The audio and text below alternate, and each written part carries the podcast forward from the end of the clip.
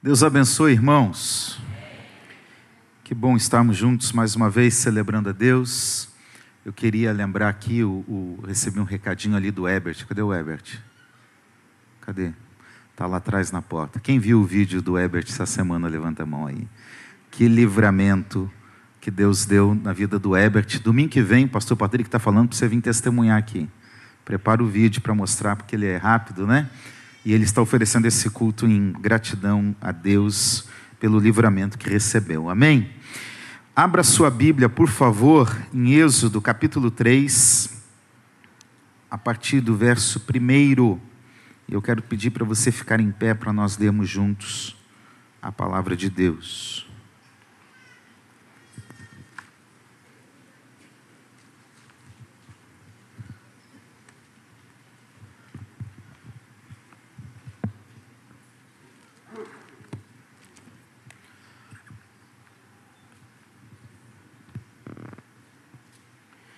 Você achou? Amém? Êxodo capítulo 3, nós vamos ler a partir do verso 1 e até o verso 15. Diz o seguinte: a palavra de Deus. Moisés apacentava o rebanho de Jetro, o seu sogro, sacerdote de Midian, e levando o rebanho para o lado oeste do deserto, chegou a Horebe, o monte de Deus. Ali, o anjo do Senhor lhe apareceu numa chama de fogo, no meio de uma sarça. Moisés olhou e eis que a sarça estava em chamas, mas não se consumia. Então disse consigo mesmo: Vou até lá para ver essa grande maravilha por que a sarça não se queima? Quando o Senhor viu que ele se aproximava para ver, Deus, do meio da sarça, o chamou e disse: Moisés, Moisés. E ele respondeu: Eis-me aqui. E Deus continuou: Não se aproxime, tire a sandália dos pés, porque o lugar em que você está é terra santa. Disse mais: Eu sou o Deus de seu pai, o Deus de Abraão, o Deus de Isaque, o Deus de Jacó. Moisés escondeu o rosto porque teve medo de olhar para Deus. Então o Senhor Deus continuou: Certamente vi a aflição do meu povo que está no Egito, e ouvi o seu clamor por causa dos seus feitores. Conheço o sofrimento do meu povo por isso desci a fim de livrá-lo das mãos dos egípcios, e para fazê-lo sair daquela terra e levá-lo para uma terra boa e ampla, terra que mana leite e mel, o lugar do cananeu, do eteu, do amorreu, do ferezeu, do eveu e do jebuseu. Pois o clamor dos filhos de Israel chegou até mim.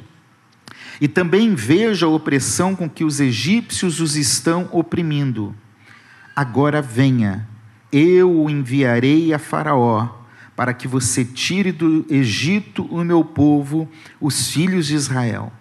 Então Moisés perguntou a Deus: Quem sou eu para ir a Faraó e tirar do Egito os filhos de Israel? Deus respondeu: Eu estarei com você, e este será o sinal que eu o enviei. Depois que você tiver tirado o povo do Egito, vocês adorarão a Deus neste monte. Moisés disse para Deus: Eis que, quando eu falar com os filhos de Israel e lhes disser, o Deus dos seus pais me enviou a vocês, eles vão perguntar: Qual é o nome dele? Então, o que lhes direi? Disse Deus a Moisés: Eu sou o que sou. Disse mais: Assim você dirá aos filhos de Israel: Eu sou, me enviou a vocês. Disse-lhe ainda mais a Moisés: Assim você dirá aos filhos de Israel: O Senhor, o Deus dos seus pais, o Deus de Abraão, o Deus de Isaque, o Deus de Jacó, me enviou a vocês. Este é o meu nome eternamente, e assim serei lembrado de geração a geração. Amém? Oremos, irmãos, em nome de Jesus. Pai, nós oramos pedindo que o Senhor fale conosco nesta noite por tua graça e por tua misericórdia, por teu grande amor. Que possamos ouvir a tua palavra e obedecer, como já foi falado neste dia. Inspira-nos, regenera-nos, converta-nos um pouco mais a ti, porque precisamos. Assim nós oramos em nome de Jesus. Amém. Eu quero falar hoje sobre um chamado para o extraordinário. Esse é o chamado de Deus para as nossas vidas. Irmãos, o livro de Êxodo, creio que todos sabem, mas sempre é bom lembrar, que Êxodo quer dizer saída, ou seja, descreve a saída do povo de Deus do Egito, depois de uma escravidão por vários anos, cerca aí de 400 anos, a gente não sabe exatamente uh, o número de anos, mas próximo disso. Então, o povo que ficou lá sendo escravizado sai desta terra para a terra que Deus havia prometido muito tempo antes, já a Abraão.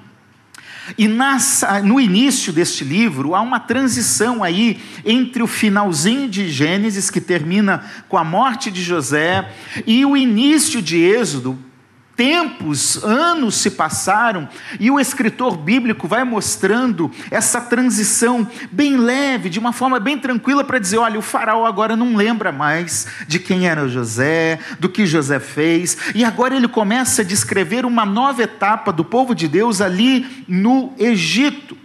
E, em especial, mostra como os descendentes de Abraão, de Isaac, de Jacó, de José estavam sofrendo agora sob um novo governo no Egito.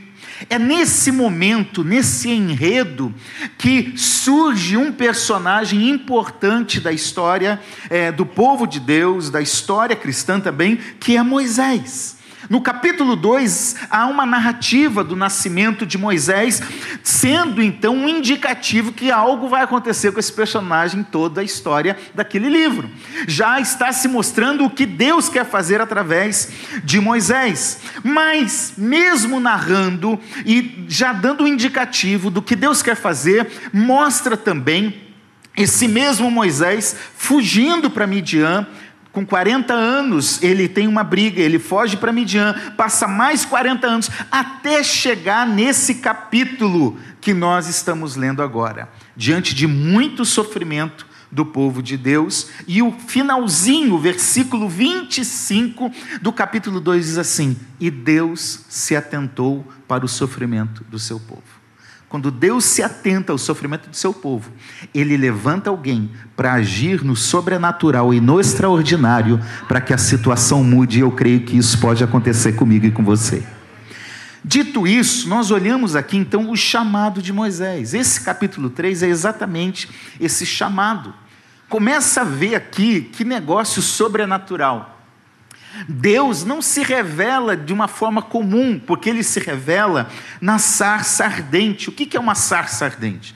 É um pequeno arbusto. Aqui acredita-se pelos historiadores, os biblistas, que era uma árvore de acácia, uma pequena árvore, e que Deus se manifesta nessa sarça, revelando a si mesmo, revelando as suas promessas e o seu propósito para Moisés. E, e isso chama a atenção de Moisés, porque ele olha para aquela árvorezinha e aquela árvorezinha não queima, apesar de estar pegando fogo. Então veja o sobrenatural de Deus já agindo.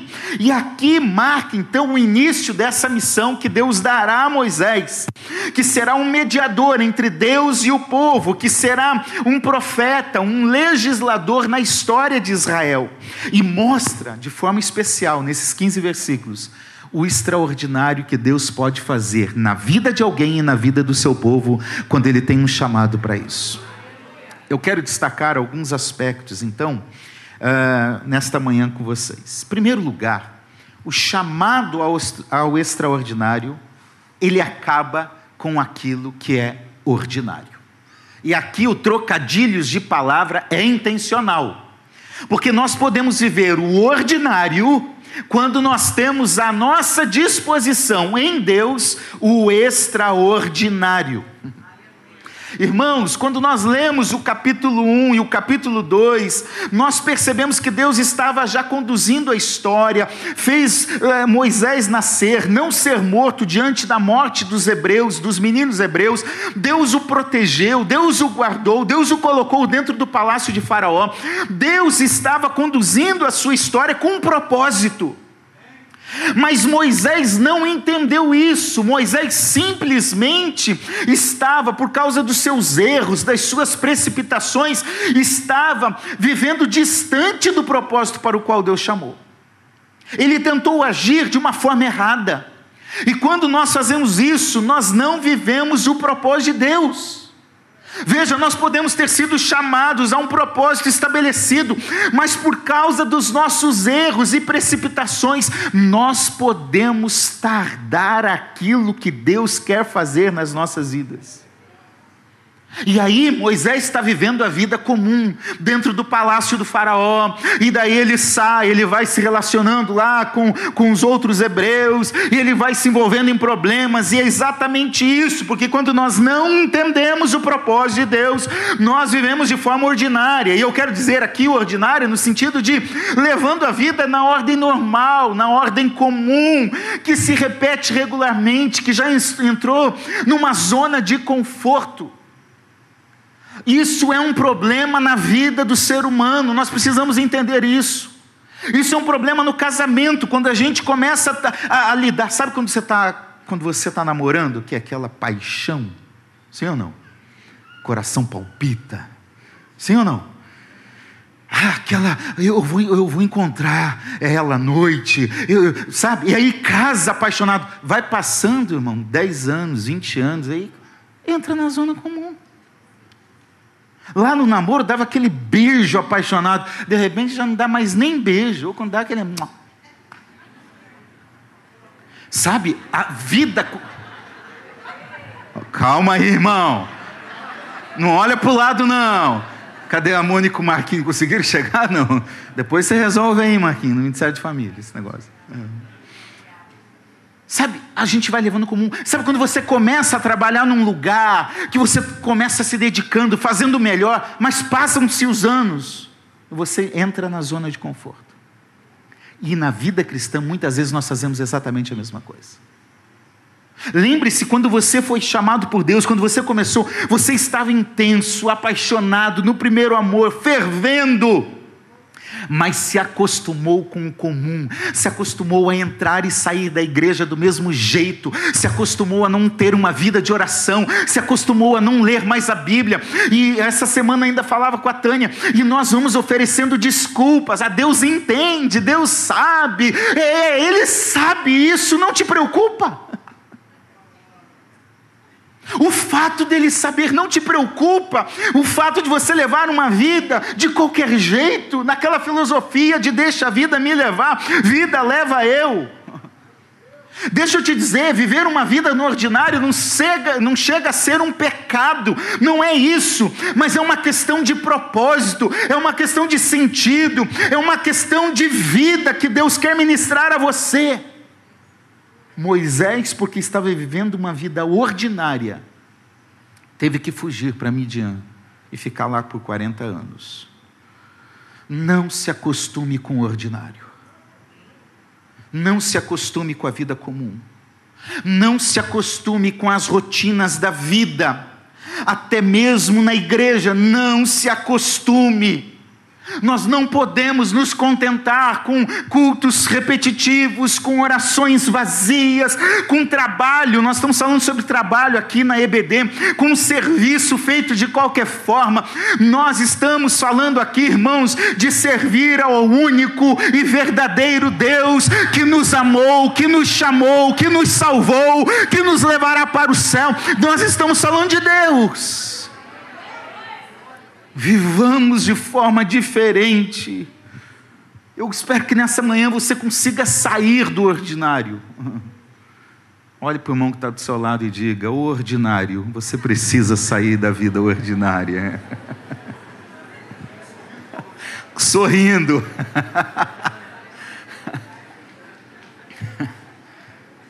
Nós precisamos sair do ordinário, porque o ordinário é apenas uma ilusão que parece que tudo está bem, mas não está.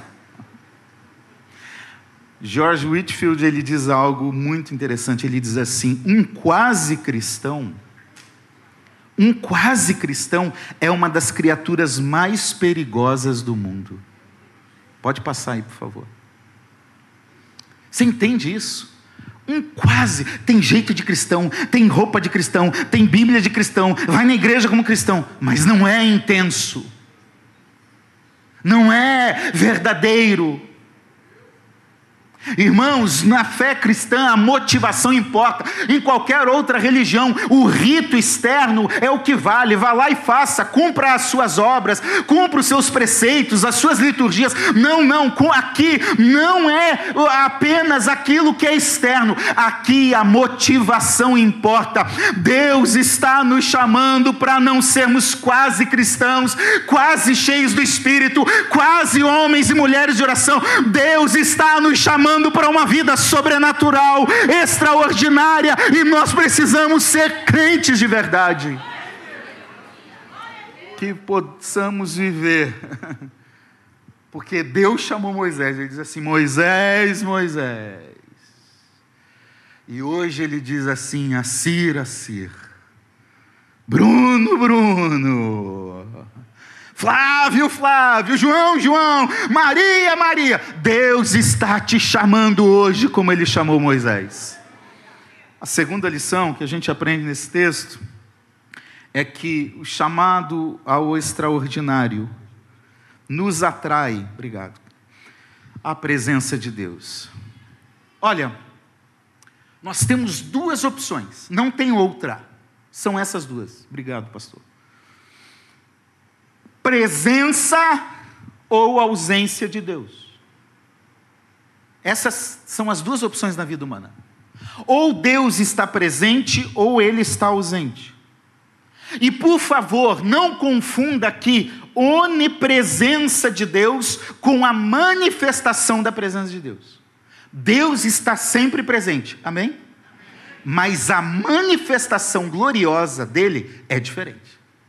Fato é que no Antigo Testamento, as pessoas chamam isso de uma Shekinah, uma glória especial, quando Deus se manifestava. Deus está aqui, Deus está em todos os lugares, Ele sempre está presente. Mas isso não limita o fato de que Ele quer se manifestar de forma especial, sobrenatural, poderosa na sua vida. Quando nós recebemos a Cristo, nós recebemos o Espírito. Ele vem habitar em nós. Ele, nós somos templo dele. Então ele habita em nós. Isso é um fato. Paulo diz em Romanos: se alguém não tem o Espírito de Cristo, esse tal não é dele, então o Espírito já está em nós. Agora, isso não anula o fato de que a Bíblia diz constantemente: enchei-vos do Espírito, e foram cheios do Espírito, e o Espírito desceu, e o Espírito foi derramado. Então, além de habitar em você, o Espírito quer transbordar na sua vida. E quando nós entendemos isso, nós somos atraídos à presença de Deus. Nós sabemos que a, que a onipresença dele é importante, mas nós ansiamos pela segunda. E quem já sentiu isso sabe o que eu vou falar. Sabe aquela sensação da presença de Deus na vida? que você chora copiosamente, que você sente algo que começa a explodir no peito, que você não sabe nem o que falar, nem como reagir. É isso, nós devemos ansiar pela presença de Deus. E a decisão de desfrutar dessa manifestação, dessa presença especial, cabia a Moisés. Capítulo 3, verso 1 diz: Moisés chegou a Horebe, o monte de Deus. Capítulo 3, verso 2 e 4 diz: Moisés foi ao encontro do anjo do Senhor. Anjo do Senhor aqui está com letra maiúscula. Isso a gente é, acredita na teologia que é uma manifestação do próprio Cristo no Antigo Testamento. É uma teofania que a gente chama na, na teologia. Então é o próprio Cristo se manifestando. E qual é o papel de Moisés quando Deus o chama? Ele diz no verso 4: Eis-me aqui. Irmãos, eu creio que muitas vezes nós não damos conta do quanto a ausência de Deus na vida é algo que nos transtorna e nos deforma. Vou repetir. Nós, às vezes, não damos conta do quanto a ausência de Deus na vida nos transtorna e nos deforma. Crente cheio de Deus, ele, ele vive de forma diferente. Ninguém que levanta de uma oração, de um tempo de comunhão com Deus, de um tempo de consagração, sai querendo brigar com os outros. Ninguém, irmão. A não ser que não estava na presença de Deus. Porque a presença de Deus, ao contrário da ausência, ela nos transforma e nos dá a verdadeira forma de filhos de Deus. Então, enquanto a ausência transtorna e deforma, a presença transforma e dá forma daquilo que Deus nos chamou para ser. As pessoas normalmente têm um vazio dentro do coração. Basta você sair daqui hoje, vá ao shopping, vá a um restaurante, comece a conversar com alguém. Essa pessoa vai falar que em alguma área da vida, em algum momento, ou em todas as áreas, ela sente um vazio, uma necessidade que ela não consegue explicar. Sabe por quê? Nada se encaixa, nada preenche. Porque o vazio que há dentro do coração humano tem o tamanho de Deus. É só Deus que pode preencher a vida humana. E esse vazio que as pessoas têm de Deus tem gerado infelicidade, aflições, problemas e tantos transtornos que nós temos visto no mundo. Joyce Meyer diz algo que eu gostei muito quando ouvi. Ela diz assim: Olha, se você quer intimidade com Deus, vai ter que investir tempo nisso. E vou lhe dizer: se não está disposto a fazer isso, então você vai desejar algo em toda a sua vida que você nunca vai ter, e vai faltar sempre alguma coisa, porque se Deus não tem o primeiro lugar em nossa vida, nós nunca jamais vamos ser realizados. Se Deus não preencher a sua vida, se Ele não for tudo o que você mais deseja, e se Ele não for tudo o que você espera quando você acorda e durante o teu dia, você vai viver vazio. Aí acha que é, é, no futebol, que é no relacionamento, que é numa vida sexual desenfreada, que é em, com fama nas redes sociais, que é tendo dinheiro, que é trabalhando muito. Nada disso vai preencher, só vai trazer vazio. A verdadeira essência e plenitude está em um só lugar. Esse lugar é Jesus Cristo. Esse lugar é os pés da cruz de Cristo. Então, em nome de Jesus, que possamos ir para esse lugar. Aquele que não reconheceu Cristo como Salvador já está vivendo uma total ausência de Deus. Porém, meus irmãos, a verdade é que o crente que não valoriza essa manifestação da presença de Deus perde de viver uma vida extraordinária nele, com ele e por ele.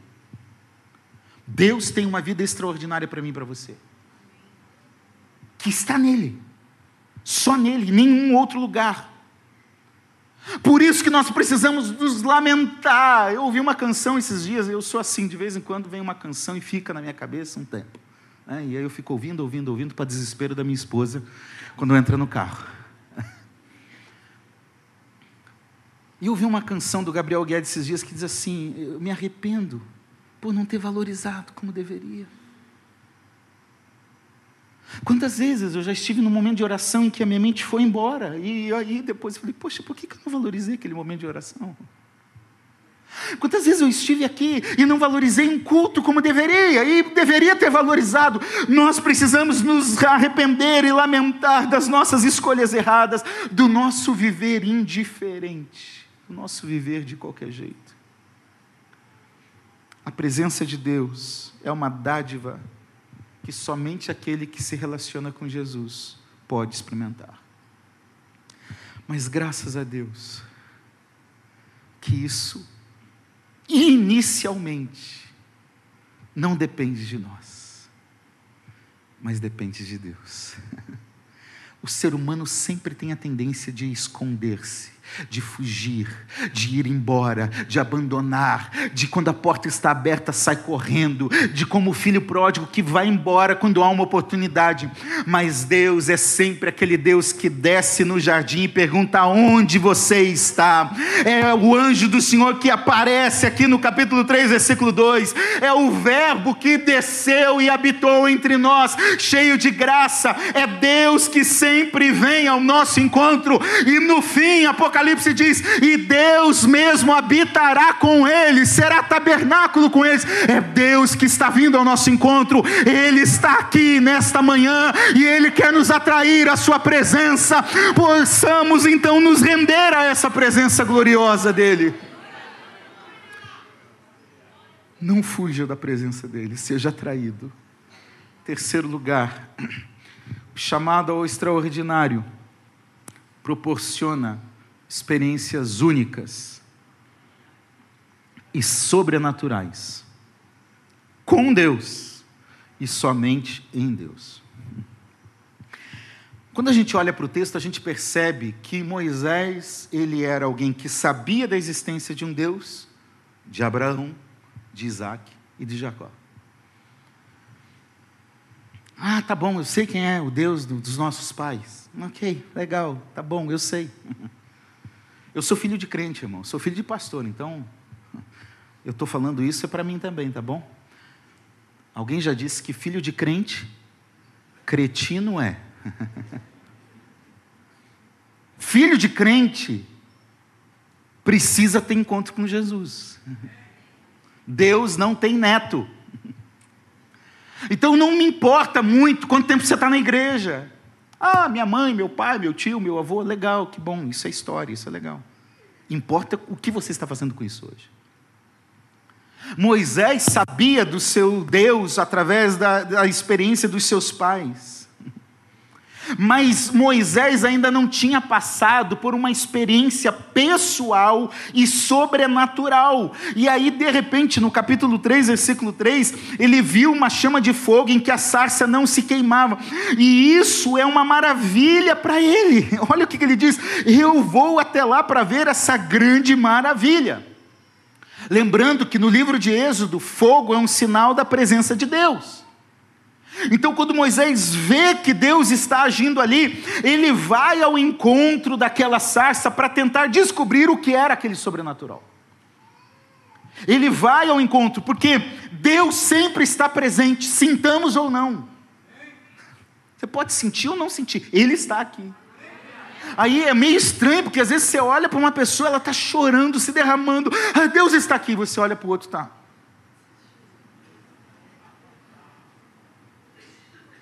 Você olha para alguém que está lá, aleluia, glória a Deus, e o outro está. Oh, ó oh céus, ó oh vida. Então, sintamos ou não, Deus está presente. Agora, nós precisamos desfrutar de experiências únicas. Irmãos, nós acreditamos, Pastor Patrick disse hoje, nós somos uma igreja pentecostal, diga amém. Nós acreditamos na eficácia da palavra, na suficiência da palavra, no ensino da palavra. Tivemos escola bíblica quando muitas já abandonaram, mas isso não anula o fato que nós acreditamos que Deus também tem experiências pessoais. Ele quer se revelar pessoalmente a mim e a você de forma sobrenatural. A minha pergunta para você é: você entende isso e você quer isso? John Piper diz assim: ó, se não sentimos fome por Deus, é porque provavelmente estamos comendo na mesa do mundo. Você entende isso? Eu já cheguei em lugar, eu gosto muito de algumas coisas, você pode me convidar para comer. Pizza de quatro queijos, eu amo. Amém? Pastor Patrick, Ana Paula também. Hambúrguer, aleluia, glória a Deus, eu amo. Churrasco, irmão, aleluia. Dá até para sentir a presença de Deus nessa hora. Mas, mesmo amando muito isso, quando eu já estou alimentado, eu posso passar do lado de uma pizza de quatro queijos e falar: tá bom, fica aí. Ah, legal. Agora, quando eu estou com fome, aquilo me atrai. Você entende o que Piper está dizendo aqui? Muitas vezes nós não somos atraídos à presença de Deus porque nós estamos cheios de outras coisas. É impossível ser cheio da presença de Deus se a gente está enchendo a nossa cabeça de porcaria. Na TV, nas séries, nas redes sociais. Eu estou incomodado para pregar, logo, logo eu vou, vou pregar sobre futilidades, é o tema da minha mensagem. Porque nós, nessa geração, nós estamos cheios de, de futilidades, de distrações.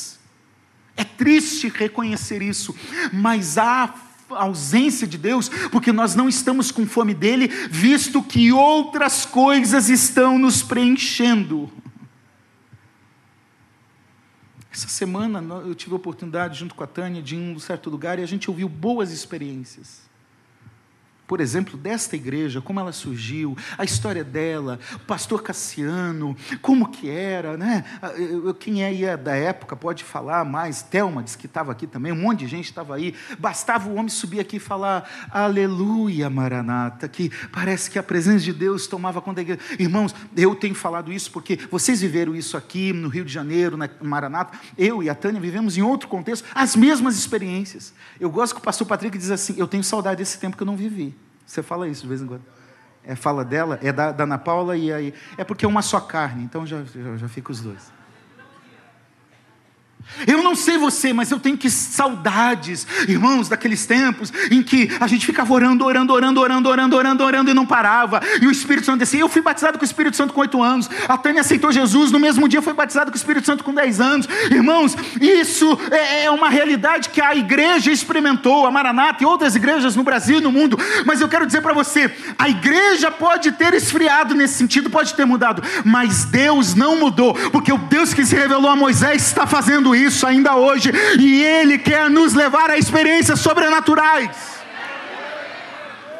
Eu quero viver o tempo, Pastor Patrick, de parar de falar, olha lá na década de 80, 90, foi assim, aconteceu. Não, eu quero falar, está acontecendo.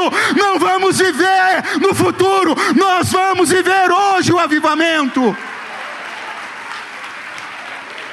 Nós precisamos dessa experiência, irmãos que impactam a nós como impactaram a Moisés, que foi atraído pela presença de Deus, algo pessoal, individual, que impactam em nós, vão nos fazer desfrutar dessa presença dEle, mas vão também impactar os outros. Da gente entrar num lugar e as pessoas falam assim: tem alguma coisa diferente de você. Ora por mim, fala comigo, vem aqui na minha casa, põe a mão na minha cabeça, faz uma oração comigo, porque tem algo diferente, há fogo na sua vida, a presença de Deus na sua vida. Nós precisamos disso, não precisamos ser reconhecidos pelos seguidores que temos, porque fazemos isso, aquilo, pela formação, pela habilidade. Nós precisamos ser reconhecidos como crentes em Jesus, cheios do Espírito, cheios de poder, que fazem a diferença nessa geração. Precisamos disso. Em quarto lugar, são só 25 pontos, tá bom? Daqui a pouco. O chamado ao extraordinário resulta em uma missão extraordinária.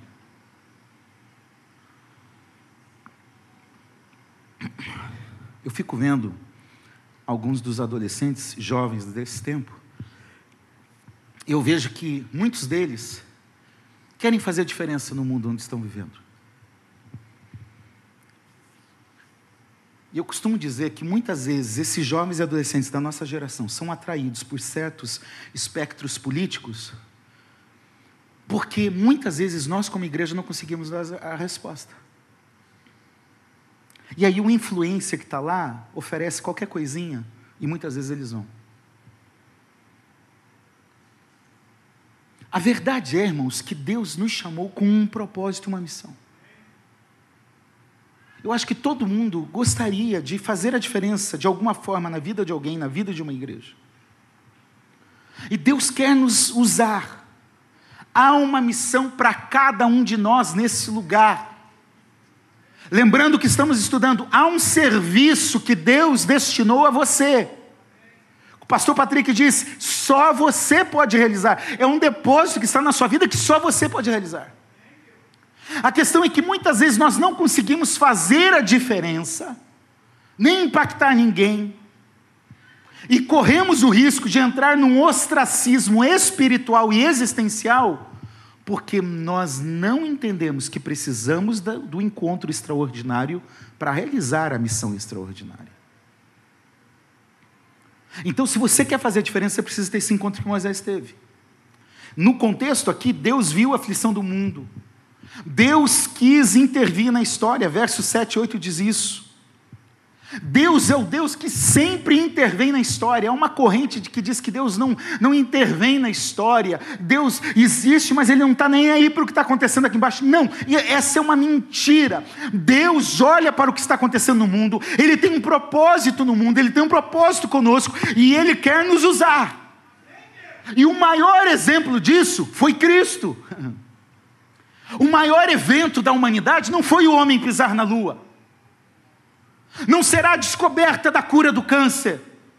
Ainda que essas coisas sejam interessantes e boas, o maior, o evento mais extraordinário do mundo aconteceu há dois mil anos na cruz do Calvário, quando o próprio Deus se encarnou e veio nascer para morrer no meu e no seu lugar.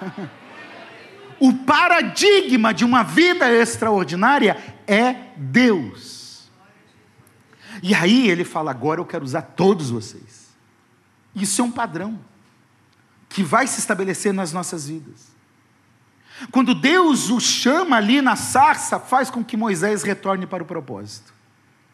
Porque é isso que acontece quando a gente tem esse encontro com Deus. Deixa eu dizer um negócio para você. Nunca é tarde para começar. Você pode dizer amém? amém. Olha para a pessoa que está do lado e diga assim: nunca é tarde para começar.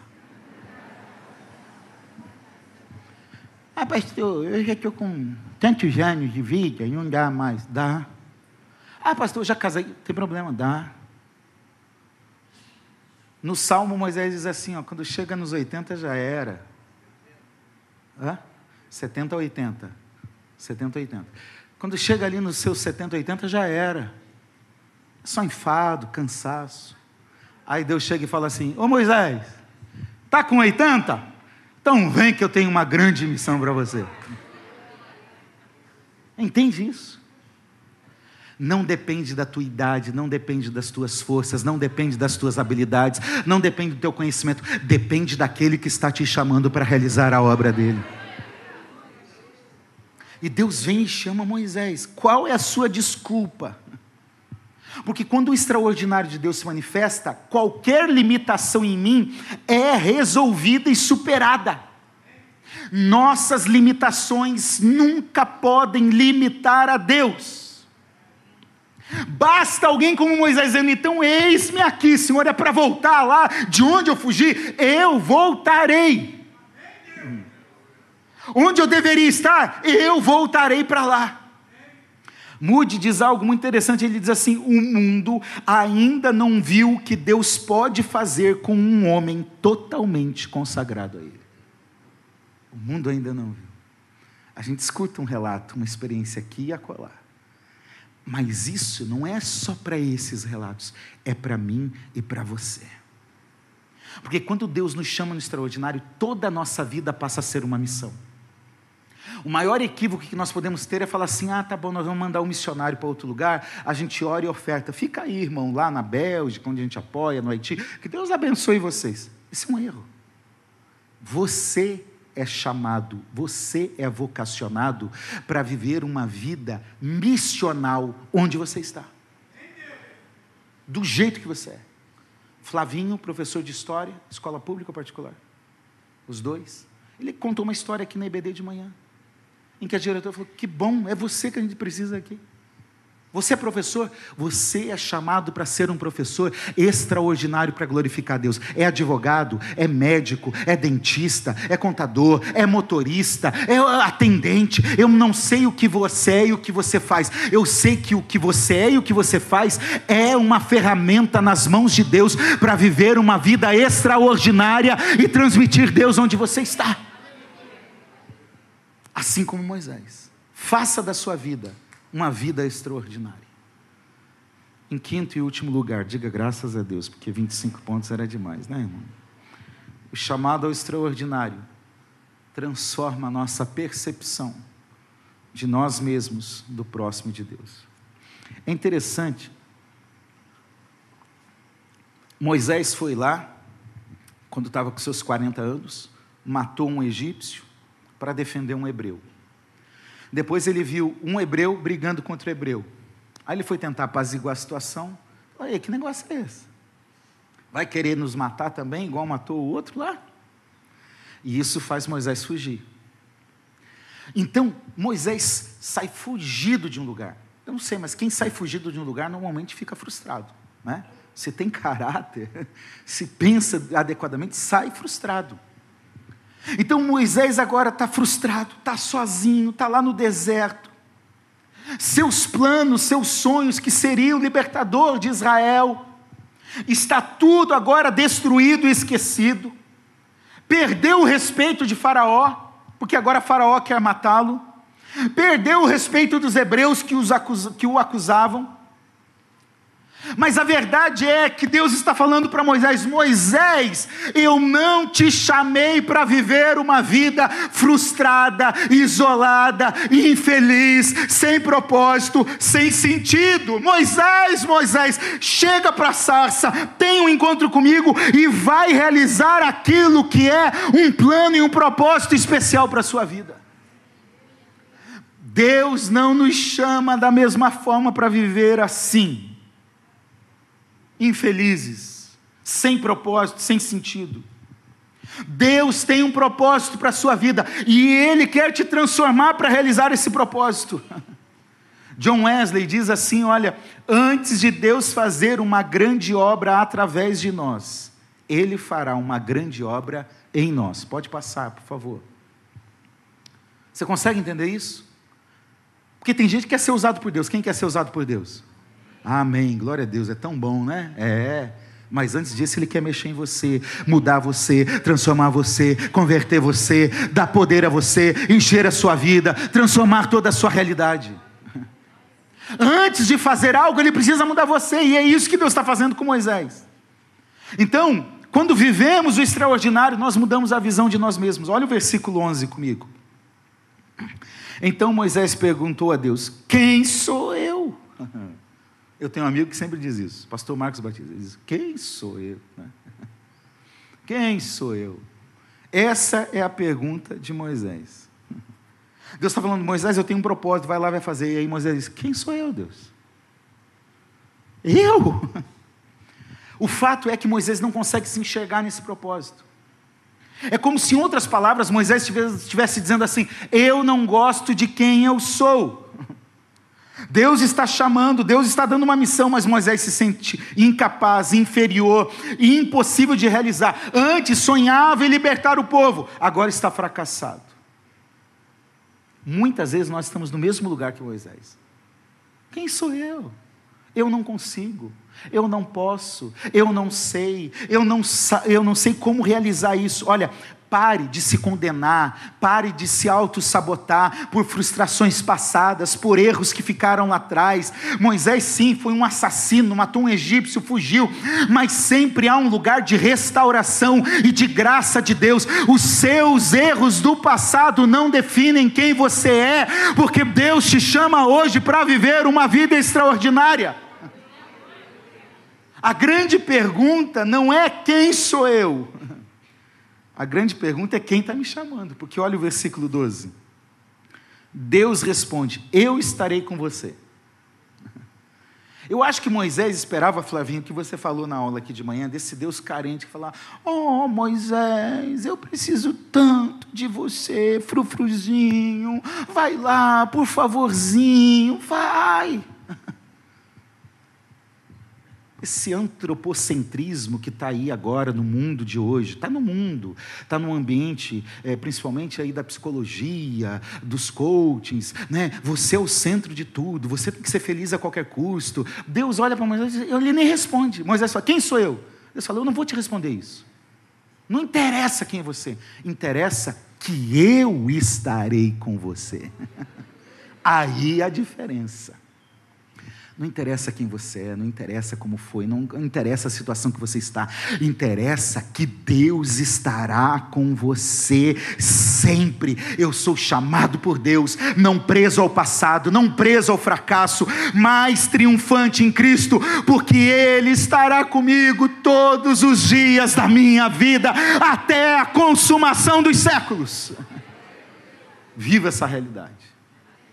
Quando vivemos o extraordinário, pode passar aí, nós mudamos a visão dos outros sobre nós. Versículo 13.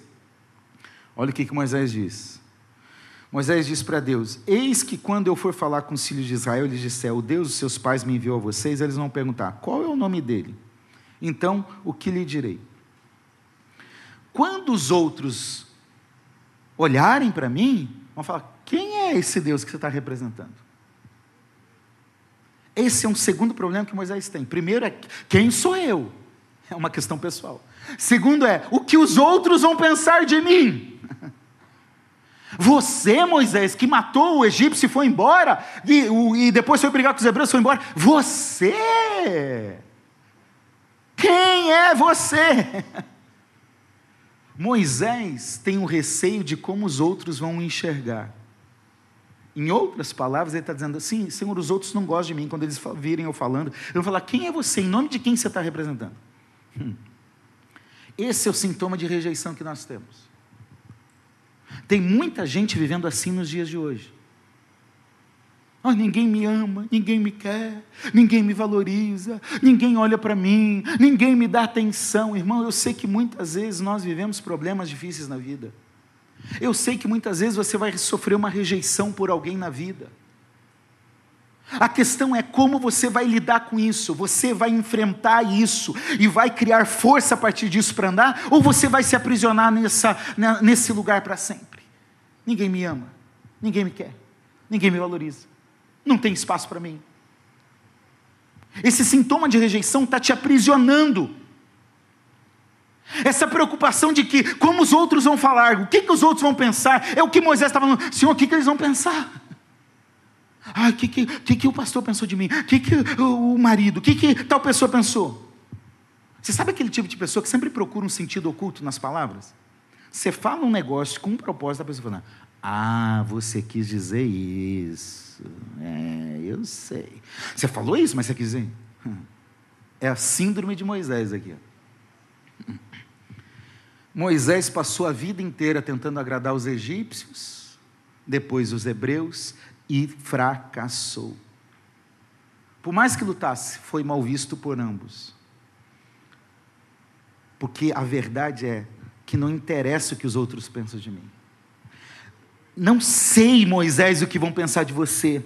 É, o que interessa é que Deus está te chamando para isso. Pare de criar um futuro imaginário. Apenas confie na promessa de que Deus te chamou e que os outros vão ver Deus na sua vida, que Ele cresça na sua vida, que você diminua cada vez mais e Ele seja o Senhor da sua vida. Em último lugar, quando vivemos extraordinário de Deus, nós mudamos a nossa visão sobre Deus. Moisés conhecia o Deus de Abraão, de Isaac e de Jacó. Versículo 14. Ele não conhecia Deus, mas agora ele tem um encontro transformador. Versículo 12: Deus estará com ele. Deus, versículo 13, fala com ele capítulo 33 de Êxodo, lá na frente, Deus chama Moisés face a face para falar com ele. É isso que acontece, é esse processo. A gente é confrontado, a gente vai se relacionando, e aí nós passamos a ter intimidade com Deus. Oração não é mais um peso, é uma conversa graciosa com o Pai. Deus não é um carrasco que está escondido esperando para castigar. Deus é um Pai que nos ama e quer se relacionar em intimidade como amigos, como foi falado de manhã. Isso deve mudar a nossa percepção.